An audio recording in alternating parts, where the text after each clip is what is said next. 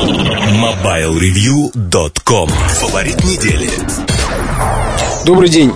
В эфире Александр Дембовский, редактор раздела персонального аудио и видео MobileReview.com. Предмет э, моего сегодняшнего монолога – это вставные наушники под индексом Sony MDR EX81. Эта модель не новая и не старая, они скорее являются продолжением, продолжением э, известных и в свое время, наверное, получивших почти легендарный статус наушников э, Sony EX71. Оговорюсь сразу, э, с этими наушниками, с EX81, никакой эпопеи, в отличие от недавнего подкаста про JBL Reference 220, не происходило. Поэтому я выражу надежду, что э, сегодняшний мой подкаст или моя рубрика в нашем общем подкасте получится довольно короткой и компактной. Э, хотя, признаться, каждый раз, когда я так говорю, у меня куда-то заводит мысль, мысль отправляется куда-то вдаль за нитью повествования. И получается разглагольствование минут на 20. Я думаю, те, кто слушает мои подкасты, не раз э, видел подобные примеры. Ну что ж, перейдем к модели X81. Ну, сначала я хотел бы пару слов сказать о том самом предшественнике, о X71. Эти наушники до сих пор, несмотря на то, что они появились несколько лет назад, их любят, их покупают, их используют. Достаточно поехать в метро, встретить хоть одного-двух людей с такими наушниками. Причем э, у меня есть такие знакомые, которые именно любят именно эту модель и раз за разом покупают. Э, Причем, э, как я уже сказал, любят несмотря ни на что, несмотря на, скажем, облезающий кабель, который не то, что там при каких-то страшных морозах, а просто время от времени от какого-то использования, от износа при обычных условиях носки, к сожалению, без какого-то известного всем порядка, то есть кому-то везет, кому-то нет. Э, вот кабель у EX71 частенько облезает и самым ужасающим образом. Когда наушники любят, то о них часто спорят. Вот э, если вам интересно, почитайте форумы э, о EX71 очень много спорят, спорят о басах. Одним кажется, что их там очень много, другим кажется, что нет вообще. Спорят о звуке, кому-то он кажется плоским и цифровым, кому-то отличным. А, я же все-таки, э, как во всех обзорах и подкастах, стараюсь, конечно, высказывать и субъективную оценку, но, точнее, объективную оценку. Но прежде всего, конечно, нить э, каждого рассказа, повествования, будь то текст или э, голос, голосовой файл, э, это все, а, та самая нить, она отражает мнение автора. Вот видите, это о том, то, о чем я говорил уже, начинаю уходить немножко в сторонку. Так вот, лично, наверное, я сейчас скажу про свое первое знакомство с наушниками, как я обычно делаю, потому что э, редким, редким наушникам э, выпадает такая честь получить полноценный у нас обзор, а не быть лишь элементом в сравнении. Вот у EX81 такая честь найдется. Поэтому вот, собственно, сейчас коротенечко изложу впечатление. Собственно, EX, э, с, чего, с чего все началось? Я послушал у знакомых EX71, мне они понравились. А, да вот и наш Сергей Кузьмин себе прикупил такие по случаю, тоже хвалит вполне, хотя наушников у него, как и у меня, очень даже хватает, если не сказать большего. А, так вот, я в очередной заход, как говорится, в представительство компании Sony э, после того, как увидел на сайте несколько интересных моделей наушников, я эти, как говорит Дмитрий Юрьевич Пучков, наушники нахватил. А, собственно, интерес вызвали именно заушины, поскольку наушники с изоляторами ушного канала уже, конечно, это не новшество и не новости, не какое-то экстраординарное событие. А хотелось как раз посмотреть, что Sony каким образом развивает идею. Собственно, вот посмотрел. Давайте немножко я вернусь к классической схеме. Начну с комплектации. А, в комплекте есть сами наушники. А, стандартные три пары силиконовых черных, радикально черного цвета вставок. Э, одни, э, одна пара уже одета на наушники, то есть всего вместе с ними вставок 6. Две маленьких, две средних и две больших. Я бы, если честно, предпочел, чтобы в Sony пошли по пути V-мода и положили в комплект по две пары поскольку накладки эти копеечные, а если где-то случайно она отвалится или просто изотрется, то будет целая проблема ее добывать. Есть также вот не слишком мне понятный э, маленький пластиковый, буквально 2 на 4 сантиметра контейнер. Туда можно кончиками, вот, собственно, сами наушники э, сложить так, вот, что заушины будут торчать наружу, а сами наушники при транспортировке не попадет пыль и все такое прочее. Вы знаете, э, если вы вот пользуетесь такими штуками, не поленитесь, напишите мне на почту, чтобы я знал хоть что хоть кто-то ими пользуется. Поскольку сколько я не видел в наушниках специальных там пластиковых катушек, на которые наматывать нужно будет наушники, там на клипсе прикреплять к лацкану пиджака там или куда угодно на одежду. Вот такой вот шелухи, простите, постоянно в комплекте регулярно встречается вот всевозможные вот изобретения на тему. Но чтобы реально ими кто-то пользовался, я не знаю. Да, есть классные чехлы. Вот у тех же JBL, которыми я уже все уши прожужжал, конечно, у них есть замечательно качественно сделанный чехол. Вполне возможно, я его возьму, скажем, с собой в поездку. Ну, потому что в него влезают и наушники, и переходники, и еще плеер средних, ну, даже, кстати, не самых малых размеров. Сейчас я пользуюсь Kavon D2. iPod туда не влезет, а вот Kavon D2, конечно, влезет. Вот. Это хороший аксессуар. А когда вот что-то делается лишь бы сделать, мне это, признаться, вызывает некое брезгливое чувство, потому что реального применения э, этим штучкам я не вижу. Но, тем не менее, если вы знаете, как их применять, то не поленитесь, сообщите мне. Я хотя бы буду уверен в том, что кому-то они все-таки нужны. И наверняка поменяю свое мнение относительно их целесообразности. Э, теперь, наверное, немножко о дизайне.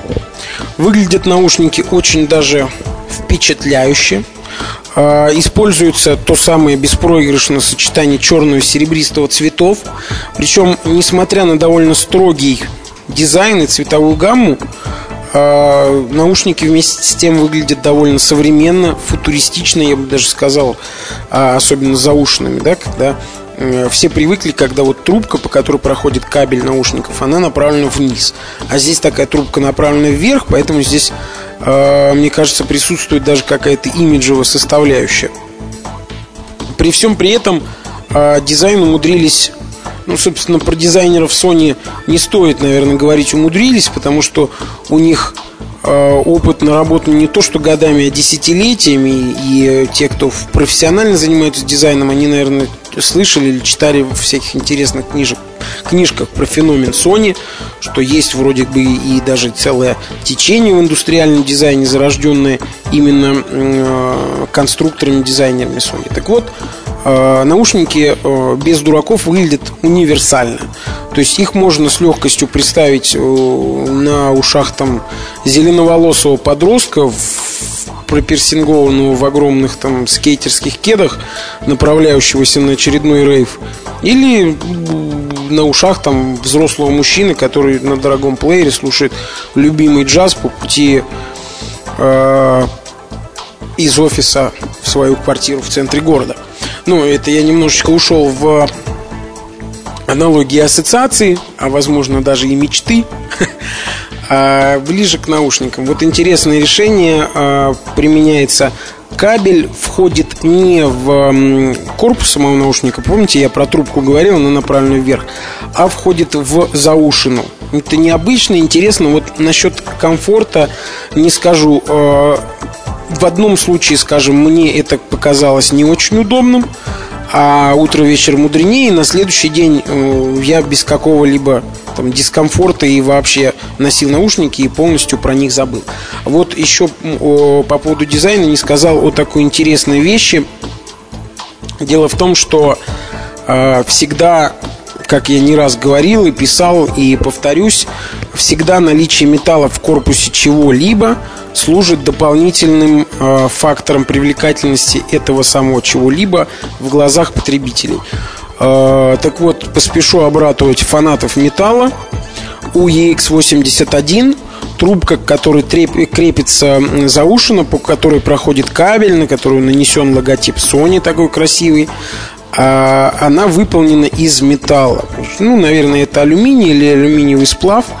Причем а, покрытие у, этого у этой самой трубки анодированное, то есть она слегка такая шероховатая. Ну, я думаю, представляете, о чем я говорю. И имеет не яркий серебристый цвет, а такой дымчатый, приглушенный. Ну, я думаю, на фотографиях в обзоре это все будет четко видно.